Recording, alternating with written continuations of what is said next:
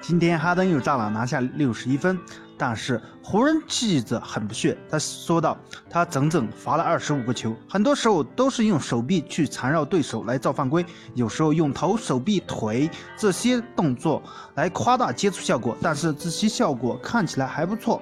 但是我想对哈登说，季后赛的裁判不会那么仁慈。”湖人记者说的应该是相当客观的。我觉得 NBA 现在都是在造神，无论是威少还是哈登，数据上造神；无论是三双还是单场最高分，还是罚球，他们的一个目的，除了造大宣传之外，另一个目的就是加入博彩之后，他们的可控性。现在裁判这样的判罚尺度也可以理解，将来某一场比赛可能是关键判罚，也可能整场。判罚的走向都是围绕着博彩数据来走的，所以如果准备博彩的球迷就要注意了，NBA 没有那么善良，NBA 就是个名利场，你觉得呢？欢迎大家踊跃的点赞评论，谢谢大家。